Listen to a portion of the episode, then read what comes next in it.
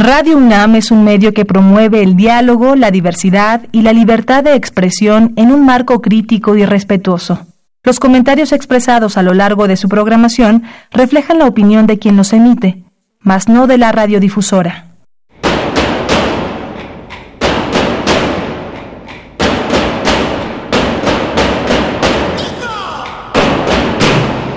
Discrepancias.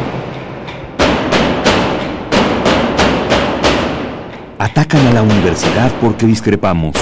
Viva la discrepancia, porque es el espíritu de la universidad.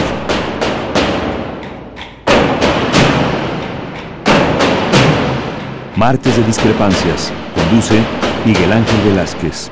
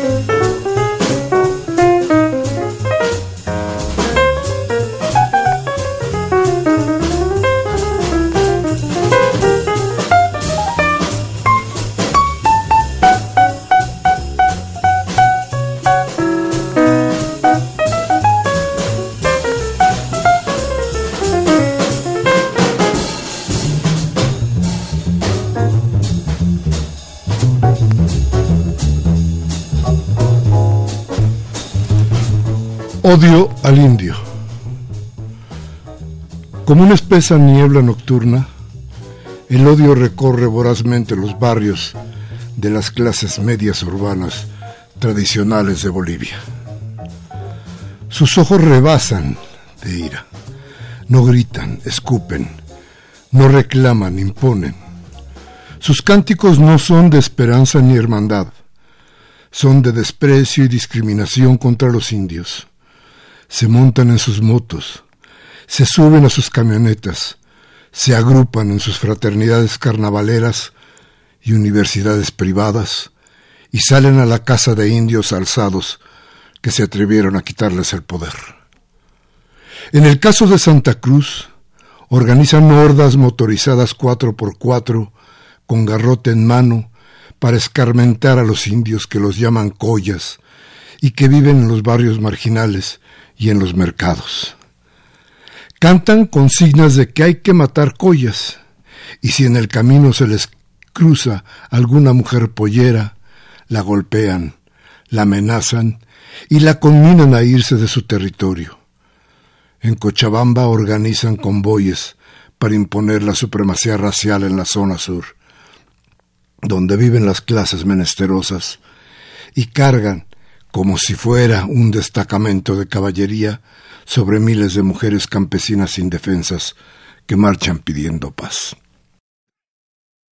Llevan en la mano bates de béisbol, cadenas, granadas de gas. Algunos exhiben, algunos exhiben armas de fuego.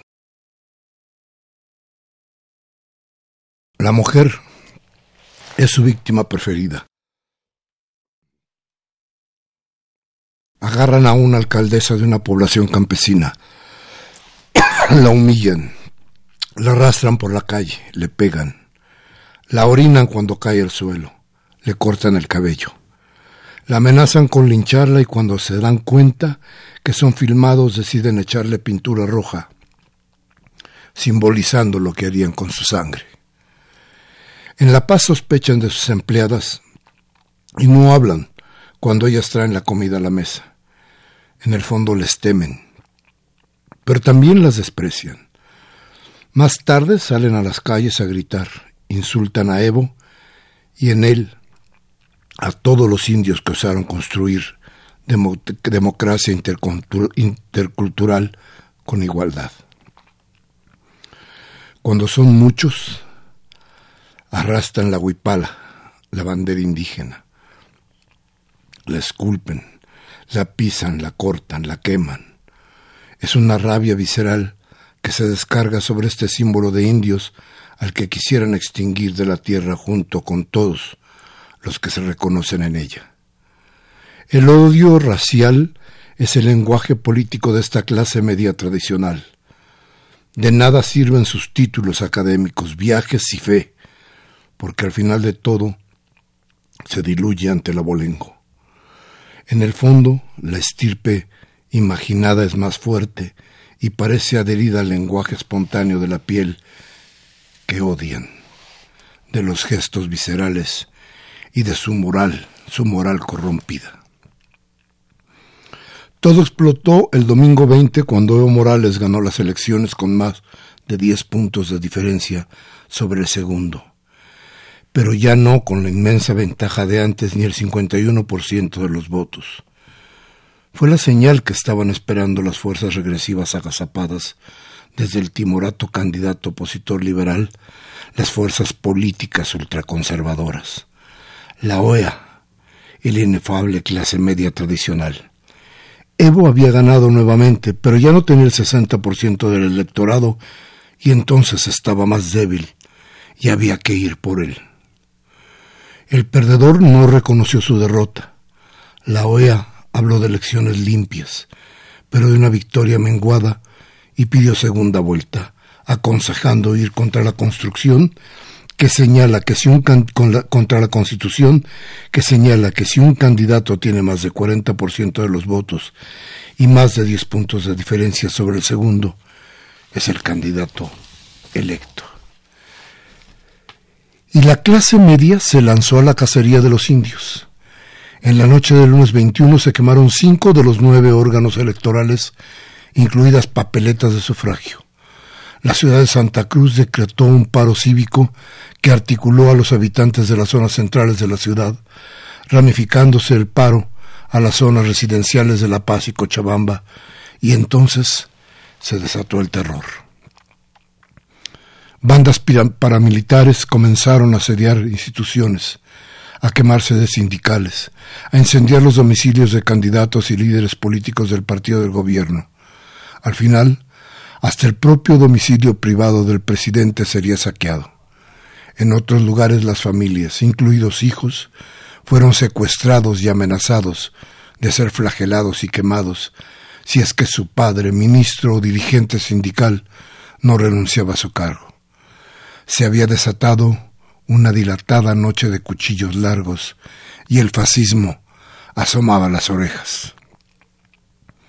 Cuando las fuerzas populares movilizadas para resistir el golpe civil comenzaron a retomar el control territorial de las ciudades, con la presencia de obreros trabajadores mineros, campesinos indígenas y pobladores urbanos, y el balance de la, de, de la correlación de fuerzas se estaba inclinando del lado de las fuerzas populares, vino el motín policial.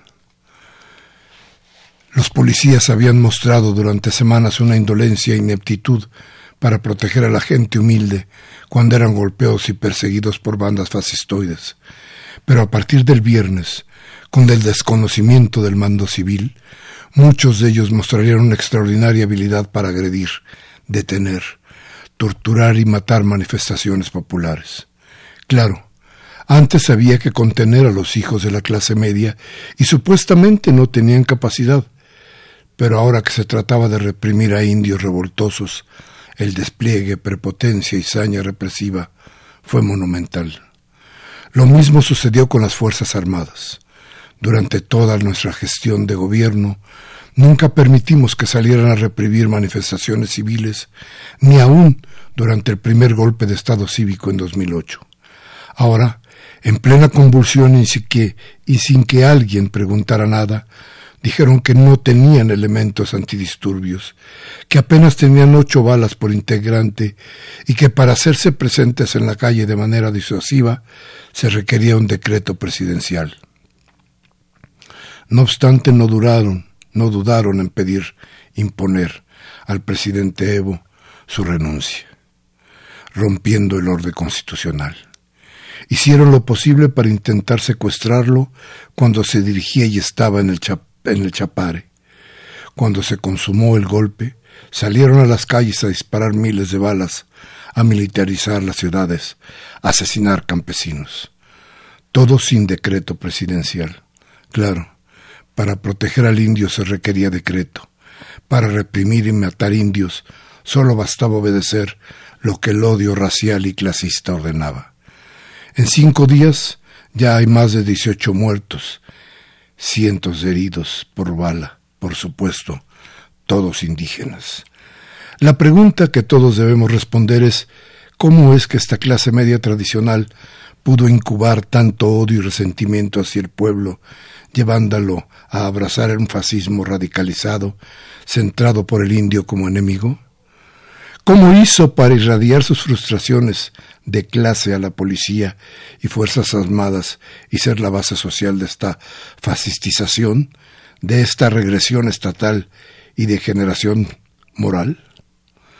Ha sido el rechazo a la, a la igualdad, es decir, el rechazo a los fundamentos mismos de la democracia sustancial pero ello no sorprende que, por ello no sorprende que mientras los indios recogen los cuerpos de cerca de una veintena de muertos asesinados de bala, sus victimarios materiales y morales narran que lo que han hecho para salvar la, que lo han hecho para salvar la democracia. Pero en realidad saben que lo que han hecho es proteger el privilegio de casta y apellido. Pero el odio racial solo puede destruir, no es horizonte no es más que una primitiva venganza de una clase histórica y moralmente decadente que demuestra que detrás de cada mediocre liberal, se encuentra un consumado golpista. Álvaro García Linera, vicepresidente del gobierno de Evo Morales en el exilio. Buenas noches, están ustedes, estamos nosotros en discrepancias. Vamos a ir a un corte y regresamos con usted. Teléfonos 55 36 8989, Lada sin costo 01 850 52 688.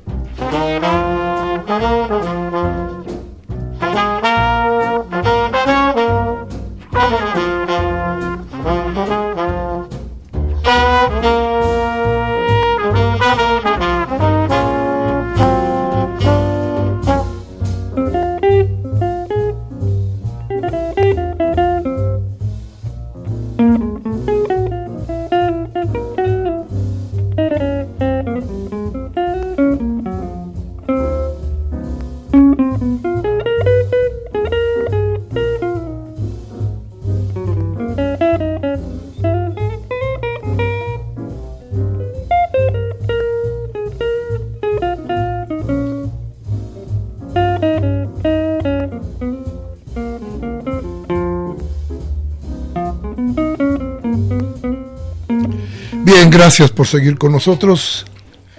Les recuerdo nuestros teléfonos 55 36 8989 y el ADA sin costo 01 850 52 688.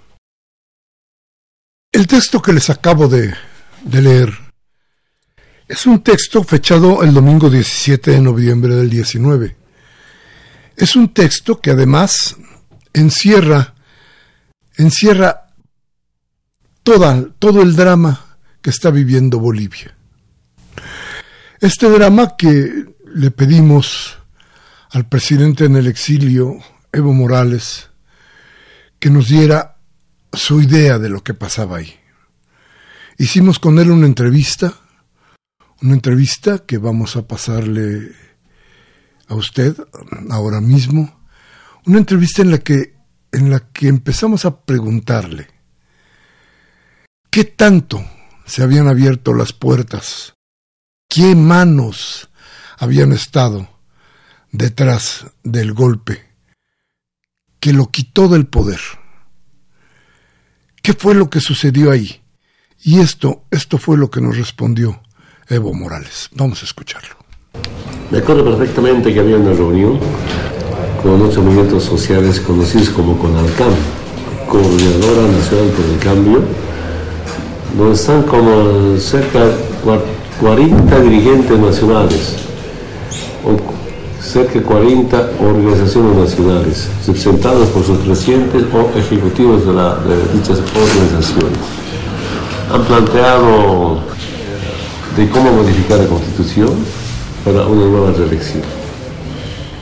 Yo dije, eso no es mi propuesta, usted discuta. Lo mejor que les puedo acompañar es mediante juristas si es viable o no es viable. Y plantearon, y ese referendo, consulta era justamente para, para modificar la constitución. Ahí empieza una guerra sucia en base a la mentira a la cabeza de la Embajada de Estados Unidos. A ver, pero entonces cayó usted en una trampa. Eh, sí, en una trampa preparada por la Embajada tanta mentira. Por la Embajada de los Estados Unidos. Estaba organizaron con tal Valverde, un periodista alarmista en Santa Cruz. Y pese a la mentira, toda la derecha unida, nos faltan como 60, 70 mil votos para ganar. Sin embargo, eso era para modificar. Como dijo, no se modifica, no se modificó la constitución. Pero también hay algunos, argumentos, o algunos elementos de la Constitución, por ejemplo, los tratados internacionales sobre los derechos humanos deben estar por encima de la Constitución. Y el Tribunal Constitución, Constitucional hizo su interpretación correspondiente y ahí nos habilitó como candidato, también constitucional. Y además de eso, con jurisprudencia internacional. Hay países como Honduras, creo tres, cuatro países de América Latina, Nicaragua, usaron ese, ese, ese, artículo, los tratados internacionales con motivo de derechos humanos, sean reelegidos. Eh, posiblemente algunas nuevas generaciones no les gusta muchísimo la continuidad, pero en nuestra experiencia, ¿qué tan importante es la continuidad? Yo solo recordaba algunos medios de comunicación acá en México. Antes, en toda la historia de Bolivia, habían tres presidentes en 24 horas. Yo estuve en cuartel en 1978 como soldado. Tres presidentes ese año. Desde 1825 hasta el 2005, promedio dos presidentes, a un presidente cada dos años. Golpe, golpe, golpe. Eh, solo en gestión de Andrés Santa Cruz Calahumana, 1829 casi a 1889, menos, cerca de 10 años de presidente cuando él estaba de presidente eh, democráticamente electo, además de eso el primer presidente boliviano. Uh, Bolivia era un país próspero, tenía estabilidad económica, estaba mejor que los países vecinos por entonces. ¿Y dónde empieza el golpe de Estado? De las oligarquías chilenas. Se acuerda perfectamente que Andrés Santa Cruz Calahumana organizó la Confederación Perú-Boliviana Alto Perú, Bajo Perú juntos. Era como presidente de los peruanos también. A este golpe conspirado por la oligarquía chilena se suma la oligarquía boliviana y expulsaron a Andrés Santa Cruz, Calahumana, a Cerro.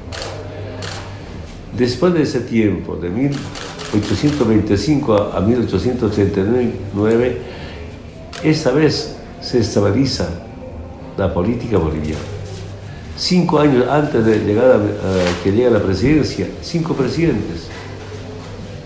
2001 Banzer, 2002 Tuto Quiroga, 2003 Gonzalo Sáenz Rosada, 2004 Carlos de Mesa, 2005 y enero de 2006 me deja la presidencia Eduardo Rodríguez. Todos se sorprenden que estuve ya casi cumplir 14 años. Y ahí viene el golpe bien organizado, bien planificado y bien financiado por grupos violentos. ¿Saben? Han pagado pandilleros, drogadictos. No sé de dónde tanta plata se financia. Además de que me dijeron, hasta los albañiles de construcción dejaron la construcción. Porque un obrero, obrero, obrero, constructor, día gana como 100, 120 bolivianos pero que para que Bloén aplique la violencia pagaba 300 bolivianos. ¿Cuánto te conviene? Claro, mejor, ir a ganar 300 bolivianos haciendo violencia que 120 bolivianos. Las universidades chantajean con notas. Yo tengo oficiales de las Fuerzas Armadas, que del equipo de seguridad que estudian en la universidad, y les han dicho textualmente, si están aplazados, vayan a, a los bloqueos, a la conspiración, a la agresión, van a pasar de curso si está aplazado en tres materias, como está con la violencia contra el gobierno, contra el EVO, contra nuestra revolución democrática cultural, pues ya, ya pasaron el curso. Desde se sumaron a, a, esta conspiración por notitas y por platitas. Esa es conclusión llego.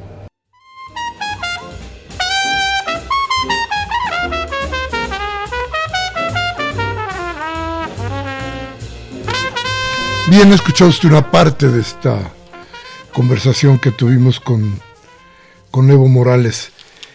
Aquí había muchas cosas que quedaban en el aire. Platicábamos con él de qué mano mecía la cuna, pero algo más. ¿Por qué Bolivia? Un país tan pequeño, un país sin salida al mar. Sí, lleno de recursos naturales, pero a final de cuentas, un país que parecía que no podría tener mayor importancia, como para los grandes consorcios estadounidenses sobre todo, como para que se fijaran en él y hicieran de ello un golpe de Estado. Pero nos encontramos, como les platicamos en la emisión pasada, que Bolivia es uno de los países o el país que más litio tiene en el mundo. Y el litio significa nada más ni nada menos que energía limpia para automóviles y para muchas cosas, para la industria. Bueno, el litio es considerado el oro blanco. Para muchos es lo que sigue después del petróleo. La riqueza de litio es inmensa. Y Estados Unidos ha puesto a los militares de Bolivia a controlar el futuro de este metal. Ahí es donde encontramos nosotros cuál era el secreto, el porqué del golpe. Y oiga usted lo que dice Evo Morales al respecto. Pero unos días después estaba la hija de Trump ahí en, en los límites con Chile, precisamente visitando las, las minas de litio. ¿Litio está detrás de todo esto? Exactamente, que ningún periodista me ha preguntado. Nosotros hemos empezado a desarrollar, desarrollar la industrialización.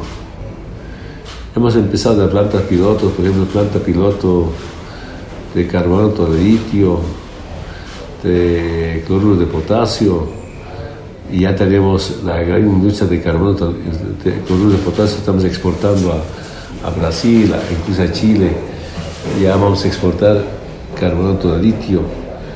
En planta piloto este año estaba previsto producir 400 toneladas y es, el próximo año termina la planta de, de carbonato de litio, hidróxido de litio, la planta de baterías de litio.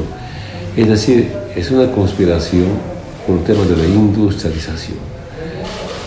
Una duda cabe, eh, y además de eso, en Potosí, grupos organizados eh, en base a la universidad se contrataron asesores chilenos y hemos suspendido un decreto supremo de, avanzar con el tema de la industrialización del litio, pero ahí siento que los chilenos nos derrotaron, pero sobre todo las políticas, de políticas privatizadoras nos derrotaron en el tema de la industrialización. Está detrás de esta conspiración grandes monopolios, oligarquías que quieren adueñarse del litio. Bien, hay cosas muchas cosas que parecían escondidas hasta antes de que resultara el golpe. Y que hoy, hoy empiezan a tomar forma porque nos indican que todo esto de los avances, los grandes avances de la democracia en América Latina, no tienen el sustento que nosotros suponemos que deberían tener. Le preguntamos a Evo Morales, si los ejércitos y las Fuerzas Armadas, si los mandos militares eran garantes de los procesos democráticos en América Latina. Por ahí fue nuestra esta parte de nuestra conversación. Los ejércitos hoy son garantes de la democracia, porque parece que estamos regresando a los tiempos de los setentas y donde los ejércitos iban en contra de los presidentes electos y aquí los, los ejércitos, el ejército, por ejemplo, de su país, ya no parece haber sido el garante de la democracia. Y lo malo es que todos los militares se educan en Estados Unidos, ¿no? en Bolivia hemos frenado eso, ya no se van allá, antes sí, pero tal vez los, comandantes eh, venían de, de, ese pensamiento. Yo tuve buenas relaciones con las Fuerzas Armadas porque de todos los presidentes de Bolivia, el único presidente ha ido al cuartel, al servicio militar obligatorio.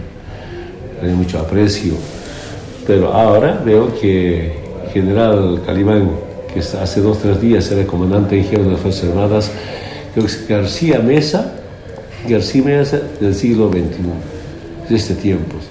Si no es un presidente, si no es un militar presidente, es un golpista.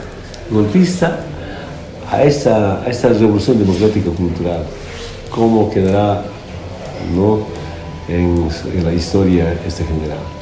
A ver, entonces me, expresé mal, no las Fuerzas Armadas, los mandos, los generales, esta gente es la que ya no es garante de, los hechos democráticos? Estoy convencido, estoy convencido que no es garante. Repito, no era no es un golpe netamente militar, militar para hacer un general presidente, sino apoyan las políticas neoliberales. Están con los sectores oligárquicos. Eso sorprende cuando las Fuerzas Armadas en Bolivia hemos dado buena imagen, pero lamentablemente ahora esas imágenes se van, tacho. Bien, entonces, garantizar la democracia debería ser una de las funciones principales de las Fuerzas Armadas de cada país. Y sin embargo hay voces que atacan el hecho principal de la democracia, es decir, la elección. No vayamos muy lejos, ¿se acuerda usted de un general aquí mismo en México que hace no muchos días habló precisamente del descontento de las Fuerzas Armadas contra el presidente electo? Piénselo usted un momento, vamos a un corte, nuestros teléfonos son 5536 8989 y el ADA sin costo 01800 50 52 688. Vamos al corte.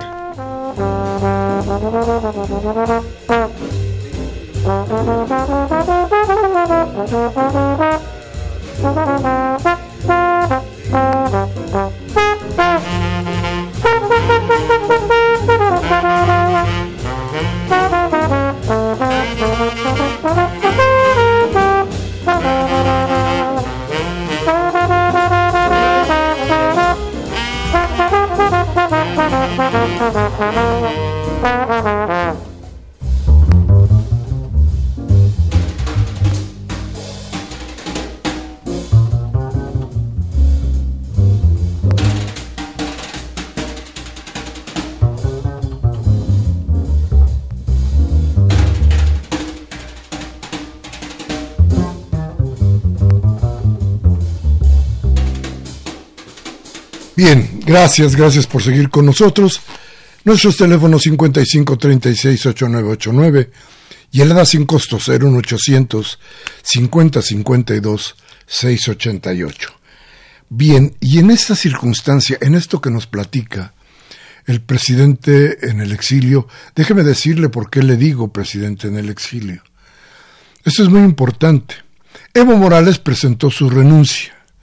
Para que esa renuncia tuviera surtiera efecto legal, tendría que haberse leído y tendría que haberse aceptado, tanto en lo que ya podemos decir Cámara de Diputados, Cámara de Senadores, para que nos entendamos bien, en fin, para que el Poder Legislativo la aceptara. En el momento en que el Poder Legislativo la aceptara, Evo Morales dejará de ser presidente de Bolivia. Por el momento esto no ha sucedido.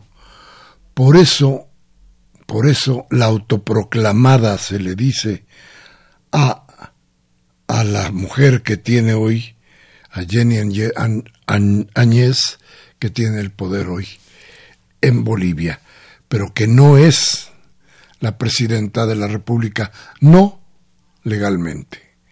Eso es importante, por eso decimos Evo Morales, presidente en el exilio. Y hablábamos, bueno, y entonces si no son los ejércitos, si no son las Fuerzas Armadas, si no son los mandos comprometidos con su país, con las mejores causas de su país, quienes cuidan la democracia, ¿quién las debe cuidar? A ver, Evo Morales tiene por ahí toda una idea de cómo tiene que surgir esta nueva forma para tratar de cubrir este vacío que existe terrible en las democracias de América Latina. Vamos a oírlo.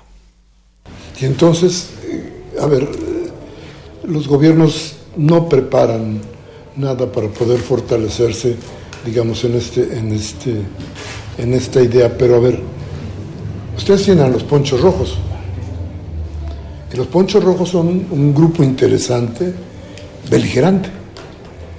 Está sirviendo. Hoy están en la calle pidiendo guerra civil.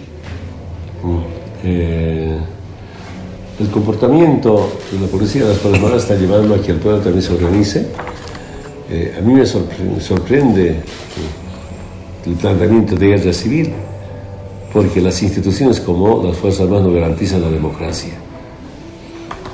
¿Qué significa eso?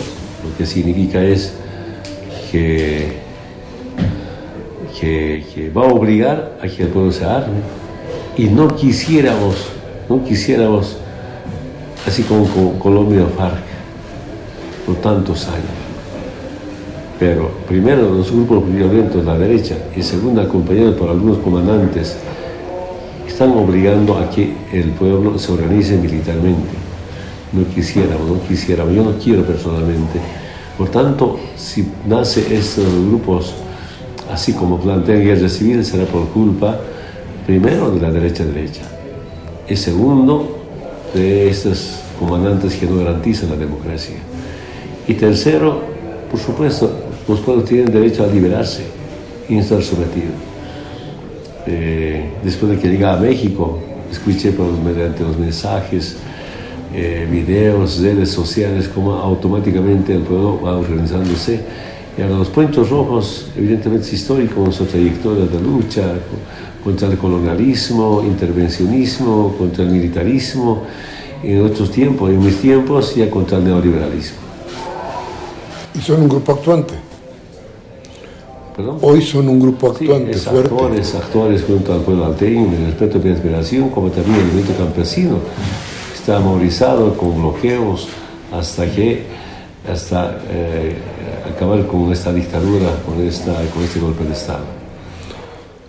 Ayer mismo había una declaración por parte de la gente que pretende gobernar Bolivia para perseguir a todo lo que huela a Evo Morales, incluyendo gente que está dentro de los ponchos rojos. ¿Es una declaración de guerra interna? Hay la comunidad internacional puede darse cuenta qué clase de golpe tenemos y qué clase de hombres, mujeres, supuestamente del nuevo gabinete, amenazan ah, al pueblo boliviano. Que esos sediciosos, hasta los periodistas, serán perseguidos, nacionales e internacionales. ¿no? Ahora está mucho más claro que es sobre el golpismo que vivimos en Bolivia. Claro, claro. Yo solo quiero que sepa, yo respeto, admiro mucho a este medio de comunicación La Jornada. Creo practico una comunicación más afectiva, afectiva, formativa, educativa, hasta emotiva. Quiero ser, debe ser el medio de comunicación. Y quiero decirles que mm, allá, eh, eh, antes de que yo renuncie, no había ningún muerto a bala. He cuidado bastante la vida. Y ahora, grupos violentos, repito nuevamente, desde racistas, fascistas, a golpistas, pues, pues empiezan matando. Hasta ahora 10 muertos a bala. Alguien tiene que juzgar de esto. Eh, cuando los pueblos, los humildes se movilizan, ahí están las fuerzas armadas de la policía.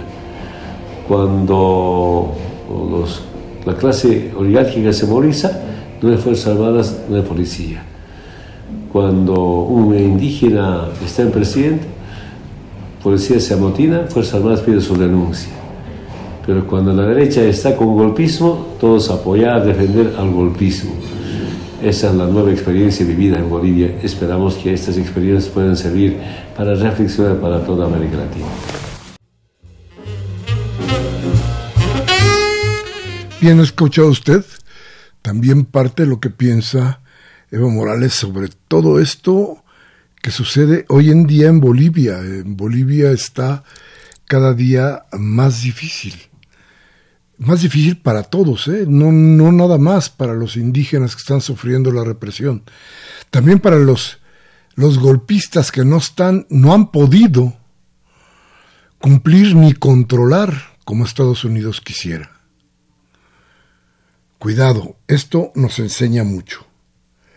Por eso, por eso le preguntamos a Evo Morales, ¿cuál podría ser el mensaje? ¿Qué enseñanza nos da este golpe a todos los países de Latinoamérica?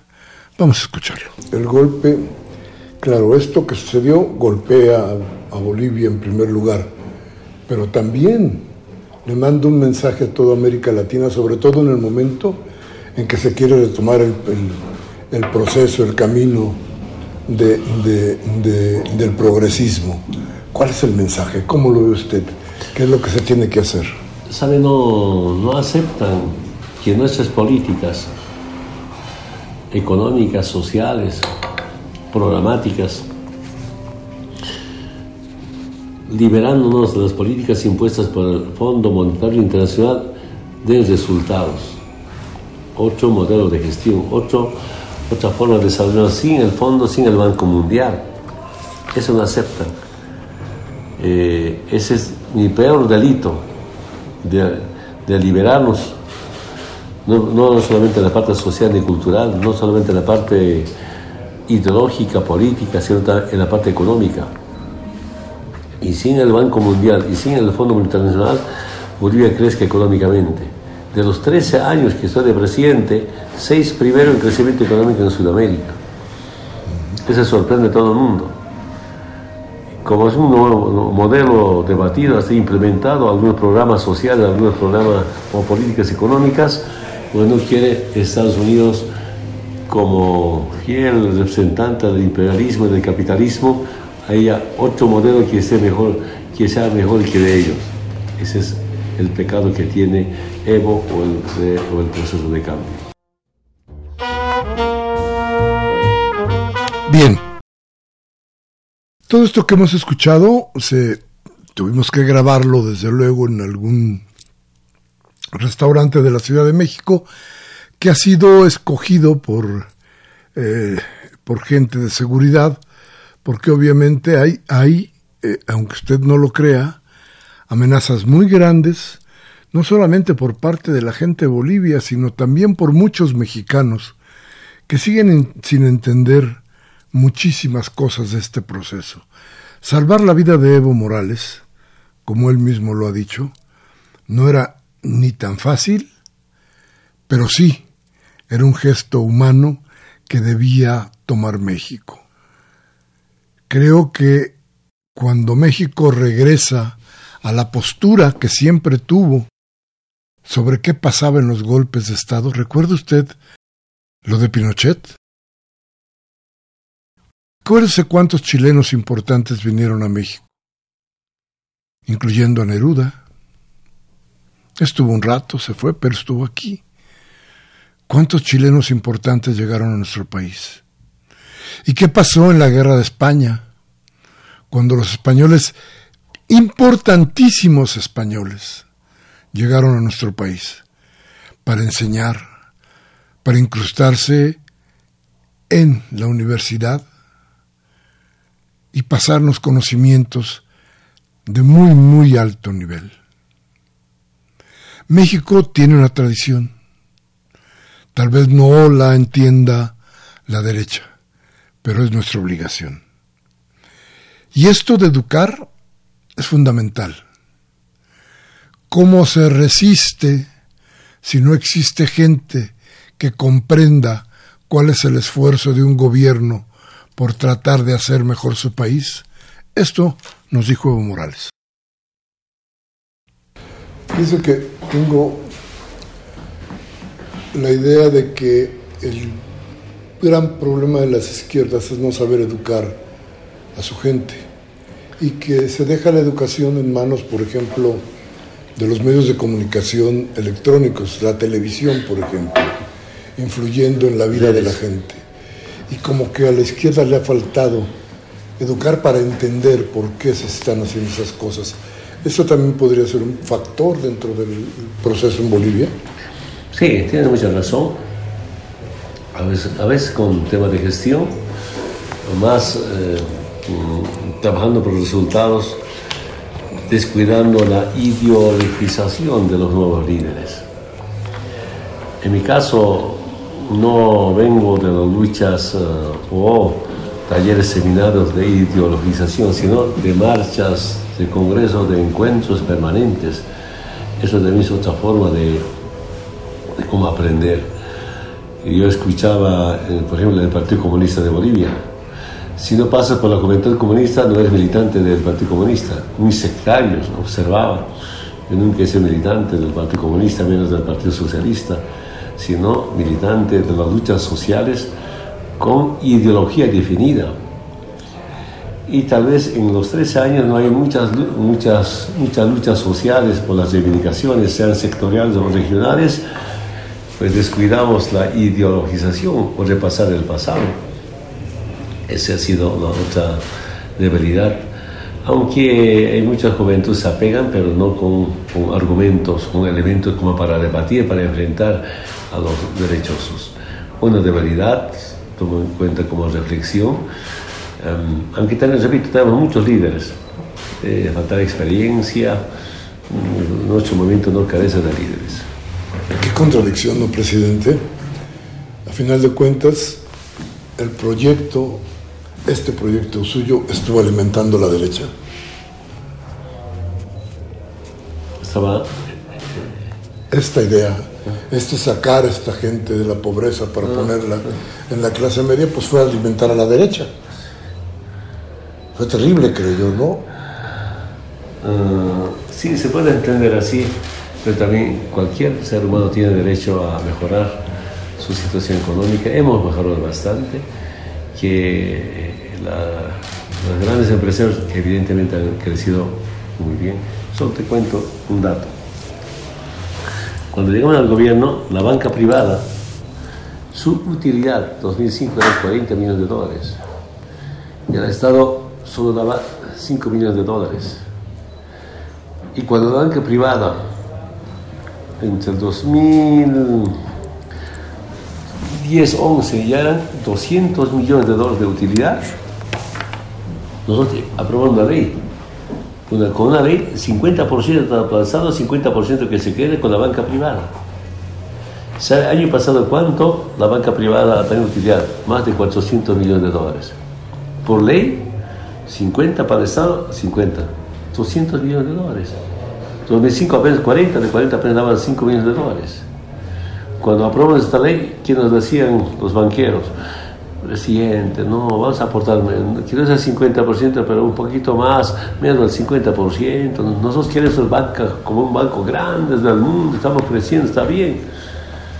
Ahora me doy cuenta, y con las reflexiones, con las preguntas que me hace, creo que nomás con las políticas económicas hemos alimentado al sector privado para que después algunos de ellos conspiran. No creo que sean todos, conozco a los privados, los distintos sectores, pero sí ahí nuevamente vuelvo, que en vez como sector privados cambia en Bolivia, los movimientos sociales estamos cambiando en Bolivia. Esa es la bronca que nos tiene.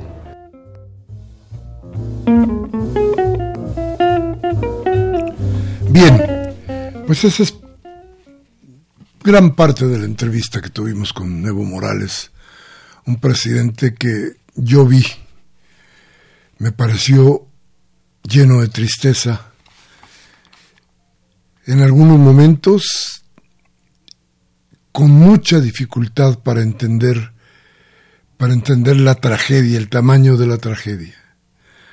Con mucha dificultad para poder dilucidar si lo mejor era haberse quedado o lo mejor era haber hecho lo que hizo, salir del país.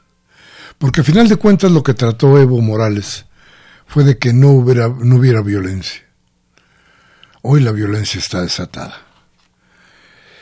A final de cuentas, todo está fallando en Bolivia, menos la muerte, menos, la represión. Vamos a ir a un corte. Nuestros teléfonos 55 36 8989, la da sin costo 01800 50 52 688. Regresamos con sus llamadas, con la voz de usted, que es lo más importante de nuestro programa. Vamos al corte.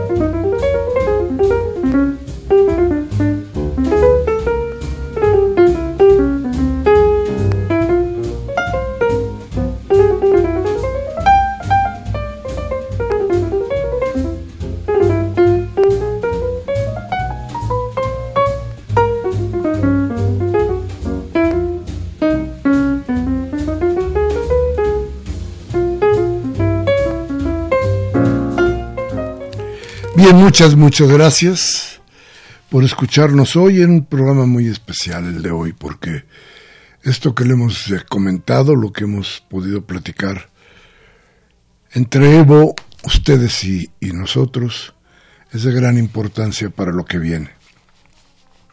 Aquí hay un esbozo de una idea general del poder, de las hegemonías, para no dejar crecer a nuestros países. Tengamos cuidado con todo esto. En fin, nos llama Jaime Rojas de Tlalpan, dice qué bueno que protegieron a Evo Morales, pero también que Andrés Manuel proteja a la clase productiva mexicana porque nos están dejando en el olvido. Ay, Jaime, aguante un poquito, va a ver cómo las cosas se van a componer, de otra manera van a ser. Ya lo verá usted. Arturo Badaguer de Benito Juárez, que nos envía un saludo y nos dice, nos dice, a las rameras, Jenny Añez, que se atrevió a tomar la Biblia y violó todos los mandamientos. A las otras rameras, Camacho y el otro sobrino de Luis García Mesa. El Pinochet de Bolivia, Hugo no, Hugo Banzer, amigo de Pinochet. Andrés Manuel debe tener cuidado de los grupos terroristas de Calderón y la antorcha campesina. Aquellos que no les guste, como a las rameras de Televisa, Viva AMLO y Evo Morales, cabrones, dice Alberto Badaguer.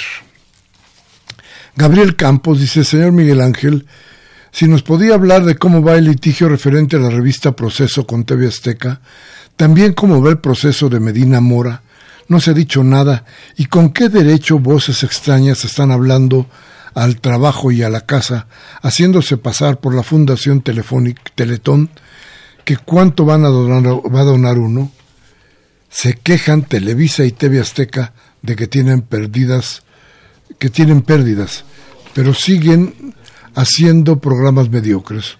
Un saludo a todo el equipo, nos dice Gabriel Campos. Vamos a ver qué pasa con esto de la revista de, de la revista Proceso y TV Azteca. Mire, son litigios que tardan muchísimo, muchísimo tiempo y que no son fáciles de resolver.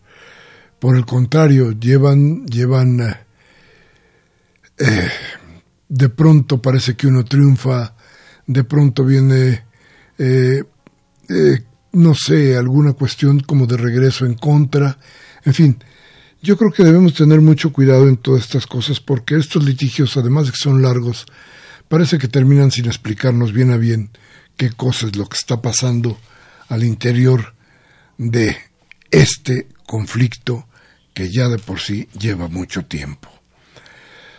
Karen Dam, como siempre, le mando un beso y un abrazo. Doña Karen dice no podemos ser imparciales ante esta barbaridad ocurrida en Bolivia. Yo estoy con Evo Morales. Muchísimas gracias, doña Karen. Yo también la adoro a usted. Y nos dice Rubén Pinto de Catepec. Aquí tenemos también fascistas que quieren destruir al país. Es la delincuencia organizada y los panistas. Sí, mire, hay cosas que tenemos que, que, ya veremos cómo vamos a ir analizando poco a poco, pero sí, yo creo que tenemos que tener mucho cuidado que está, de lo que está pasando con los movimientos que hace la derecha, planteándonos primero y fundamentalmente que la derecha que conocíamos, esta derecha partidista vestida de azul, que tenía como nombre Partido Acción Nacional, ya no le funciona a la, a la derecha conservadora, ultraconservadora. No les funciona porque estos panistas, estos que hoy tienen poder, el, el poder dentro del partido político, son mercantilistas, nada más. Ellos quieren ganar dinero, no quieren ejercer hegemonías, quieren tener ganancias.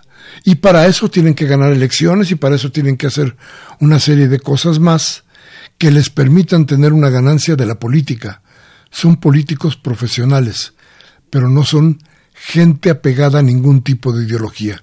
Por eso hoy no les sirven a lo que conocimos en algún momento como el yunque. Hoy no les sirven a los ultraconservadores Hoy no le sirven a la ultraderecha. Hoy no le sirven, por ejemplo, a la gente que pretende, como Calderón, crear grupos fascistoides en nuestro país para tratar de descarrilar el gobierno democrático. Eso es más que peligroso, por eso, por eso tenemos que darnos cuenta de que las cosas no son tan como de repente se nos platica. Arturo Castro nos llama de, Hidalgo, del estado de Hidalgo, dice lo que comentó eh, tu servidor y lo que está pasando parece de terror, de película, pero es la cruel realidad. Qué valor de ustedes y más eh, al exhibir esto. Felicidades al, a todo el equipo. Muchas, muchísimas gracias, don Arturo. Nos dice Máximo García de Venustiano Carranza, saludos. Dice el golpe de Bolivia, de, Bolivia lo hizo Estados Unidos por medio de la religión evangelista. Dividió a la clase media y alta por medio de la religión. Comentarios sobre los senadores y diputados panistas. Son infames, solo están al acecho de lo que dice AMLO. Más Vicente Fox y el Chacal de los Pinos. Ellos no hicieron nada. Muchas gracias, don Máximo. Y Elisa Castro de Álvaro Obregón dice, Mm, Neruda vino a México después del golpe, ya no regresó, con el hospital se quedó y ya. Luego le dieron un albazo. Sí, sí tiene razón, doña Elisa. Es cierto, así fue. Bien, pues me dio muchísimo gusto poder estar con ustedes. Perdonen por lo demás, se nos acabó el tiempo ya, pero bueno, ahí quedamos como siempre debiéndoles cosas, pero no la verdad. Esa se la regresamos tal cual, tal cual nos la platicó hoy Evo Morales. En esto que todavía no termina, que es un golpe que sigue ahí, latente para toda América Latina. Y hoy, martes 19 de noviembre del 19, Socorro Montes en los controles técnicos, gracias Soco. Liliana Galán, Juan Navidad y Andrés Pinoza en la asistencia de producción. Baltasar Domínguez en la producción, servidor Miguel Ángel Velázquez, que les pide, les recomienda, si lo que aquí hemos dicho, si lo que ha escuchado le sirve, por favor, tómese un café con sus amigos, hable de lo que aquí hablamos. Y si no, cambie de estación. Ya verá que en MBS, en Televisa o en Azteca le cercenan la voluntad del cambio. Hasta la próxima.